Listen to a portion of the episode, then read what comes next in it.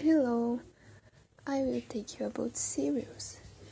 The series that I will talk about today is La Casa de Papel. The La Casa de Papel series, available through Netflix Brazil, welcome to phenomenal the present upload of assault full of twists, strategies and countering the intelligence on the part of the bandits there that invade and steal the mind of Spain. La Casa de Papel features the story of a group of rogues reunited by the genius of the crime teacher, who elaborate a plan of theft to the Spanish mint.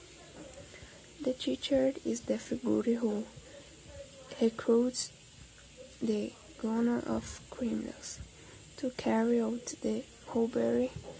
The eight drivers who use pseudonyms, read names of the road seats, have their own abilities, and receive different missions for each stage of the plan.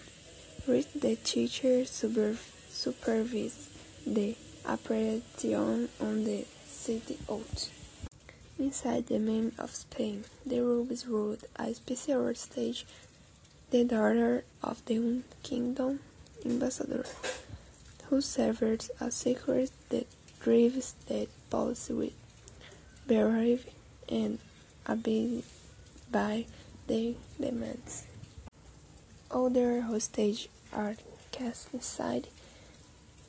inside dressed in the same head-jewel prostate that Rubens wear.